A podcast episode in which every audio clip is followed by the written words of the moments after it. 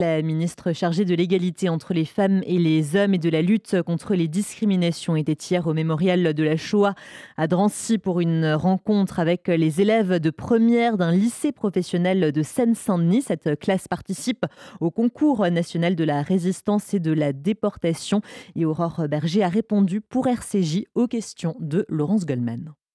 Euh, Aurore Berger, vous êtes au mémorial de la Shoah à Drancy que vous avez visité en compagnie d'une classe de lycéens de Seine-Saint-Denis. Dans quel contexte s'inscrit cette visite mémorielle? Déjà, c'est remercier les enseignants qui s'engagent. Et je crois que c'est extrêmement important que partout en France, on ait des enseignants qui ont la conscience évidemment de cette transmission essentielle de la mémoire et qui permettent à leurs élèves, là on était en plus avec un lycée euh, professionnel, de se rendre compte concrètement de ce qui s'est produit. Et le fait de venir sur un lieu de mémoire, mais qui est un lieu de mémoire vivant, parce que c'est encore des lieux qui sont aujourd'hui euh, habités, je crois qu'il y a un choc aussi qui se produit euh, avec les élèves qui sont venus ici, qui se sentent beaucoup plus concernés que si ça avait juste été un cours théorique. Euh, vous étiez, euh, hors berger, mercredi à l'hommage national hein, euh, pour les victimes des massacres du 7 octobre. Quel lien faites-vous entre ces deux séquences? Est-ce que l'enseignement de la Shoah, il y a 80 ans, peut servir à lutter contre l'antisémitisme que nous connaissons aujourd'hui avec encore plus de virulence depuis le 7 octobre Déjà garantir qu'il n'y ait jamais aucune autocensure des enseignants. On ne peut pas accepter que parfois, dans certains établissements, dans certains territoires, des enseignants renoncent à enseigner l'histoire, à la transmettre, parce qu'ils auraient peur de la manière avec laquelle ce serait euh, interprété, notamment sur la question de, la Shoah. On a besoin évidemment que cette mémoire continue à se transmettre, d'autant plus au moment où on a de moins en moins de témoins qui sont des témoins directs, euh, évidemment, qui sont eux-mêmes des survivants euh, de la Shoah et qui peuvent le, transmettre. La force du témoignage, elle est évidemment bouleversante. Et puis, il doit y avoir un avant et un après 7 octobre. Ce qui s'est produit le 7 octobre, c'est le plus grand pogrom euh, de notre siècle, c'est le fait d'avoir ciblé des juifs parce qu'ils sont juifs. Et il faut que ça réveille les consciences. On ne peut pas accepter que ça ait réveillé plutôt de l'antisémitisme. Malheureusement, c'est ce qui s'est produit, c'est-à-dire que des juifs ont été assassinés parce que juifs. La conséquence a été une augmentation des actes antisémites dans notre pays. Ça a aussi été une marche contre l'antisémitisme. On a été le seul pays, la seule démocratie à avoir organisé ça. Je préfère retenir évidemment ça ce sursaut républicain euh, qui doit évidemment euh, exister. Et c'est ce que j'essaie de dire en conclusion aux élèves aujourd'hui, c'est le fait de se sentir concerné. Ça n'est pas parce qu'on n'est pas juif qu'on n'est pas concerné par l'antisémitisme. Ça n'est pas parce qu'on ne se sent pas soi-même discriminé ou qu'on ne l'a pas été qu'évidemment on n'est pas en solidarité avec ceux qu'ils sont et qu'on ne se lève pas contre ceux qui discrimineraient. Donc ça, ça doit être une nécessité, de se sentir systématiquement concerné et d'être en permanence en vigilance. Euh, depuis son élection en 2017, Emmanuel Macron ne cesse de réaffirmer sa détermination à lutter contre l'antisémitisme. Il y a eu des plans de lutte, il y a des visites mémorielles et pourtant euh, l'antisémitisme est en progression encore davantage euh, depuis le 7 octobre. Comment lutter contre ce que le président de la République a qualifié d'antisémitisme rampant et désinhibé? Est-ce que vous pensez, Aurore Berger, qu'il faut repenser les politiques publiques de lutte contre l'antisémitisme?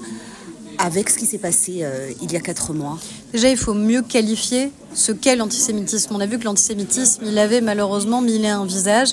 On a contribué à l'Assemblée nationale, avec Sylvain Maillard et Constance Le Grip, avec un certain nombre d'autres parlementaires, à changer la définition pour que l'antisionisme soit bien intégré à la définition de l'antisémitisme, parce qu'on voit bien que après ce qui s'est passé euh, le 7 octobre dernier, certains voudraient euh, soi-disant euh, remettre en cause la politique menée par le gouvernement israélien. En vérité, ils confondent évidemment tout et ils veulent, sous couvert d'antisionisme, dire rassurez-vous, on n'est pas des antisémites.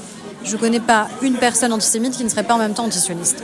Donc évidemment que les deux sont liés et donc ça doit permettre de mieux qualifier pour mieux lutter encore une fois contre l'antisémitisme. Il faut évidemment que ces parcours mémoriels existent partout. Il faut que tous nos élèves euh, aient accès à ces lieux de mémoire, mais qu'ils y soient préparés avant. On n'arrive pas à Drancy euh, comme on arriverait dans n'importe quel autre lieu. Il faut y avoir été préparé, il faut y avoir été guidé, il faut comprendre l'intérêt de venir euh, évidemment dans ces lieux.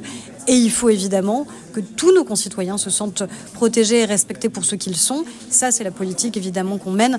Et vous avez vu l'engagement très clair du président de la République sur ces sujets. Une dernière question. Est-ce que vous avez le sentiment que nos concitoyens ont compris que s'attaquer aux juifs, pardon, finalement, c'est s'attaquer à la République et donc à nos institutions démocratiques? Est-ce que ce message-là, selon vous, est passé quand on voit qu'il euh, y a de l'indifférence et du déni face aux viols et aux sévices de nature sexuelle qu'ont subi les femmes israéliennes le 7 octobre? C'est un sujet qui m'interpelle d'autant plus aujourd'hui que je suis ministre de l'égalité entre les femmes et les hommes et aussi j'ai la charge de la lutte contre l'antisémitisme. Et moi je le dis avec énormément de, clarté euh, à l'ensemble des associations féministes que je reçois, on ne peut pas être dans le déni de ce qui s'est passé le 7 octobre à l'encontre des femmes. On a retrouvé des témoignages, on sait par les terroristes eux-mêmes qui ont été interpellés que des consignes avaient été données pour souiller les femmes, pour les violer, pour les mutiler et on a les témoignages de ces femmes. Ce qui est insupportable, c'est qu'on demande aujourd'hui à celles qui ont subi euh, ces sévices, ces mutilations, ces viols, de prouver ce qu'elles ont vécu. On ne le demande à n'importe, à aucune autre femme, à aucune autre femme. Et le principe même des associations féministes est de dire quoi? Quand une femme vient pour témoigner de ce qu'elle a vécu, c'est que la première phrase soit ⁇ Je te crois ⁇ Je te crois. Comment pourrait-on accepter que ce soit différent parce que ces femmes l'ont subi en Israël, parce qu'elles l'ont subi de la part de terroristes islamistes par le Hamas, et parce que peut-être elles seraient juives. Et ça, ça doit appeler à un véritable, encore une fois, sursaut. On ne peut pas être féministe et ne pas être révulsé par ce qui s'est produit le, 7 octobre dernier. Moi, c'est une cause que je veux emmener avec moi, qui est au cœur de ce que je vais porter euh, au sein du ministère, parce qu'encore une fois, moi, je porte une vision qui est une vision universaliste, républicaine, féministe et les trois sont évidemment euh, associés. Merci à Madame la Ministre. Merci Aurore Berger d'avoir répondu aux questions de RCJ. Merci à vous. Aurore Berger, ministre déléguée chargée de l'égalité entre les femmes et les hommes et de la lutte contre les discriminations au micro de Laurence Goldman.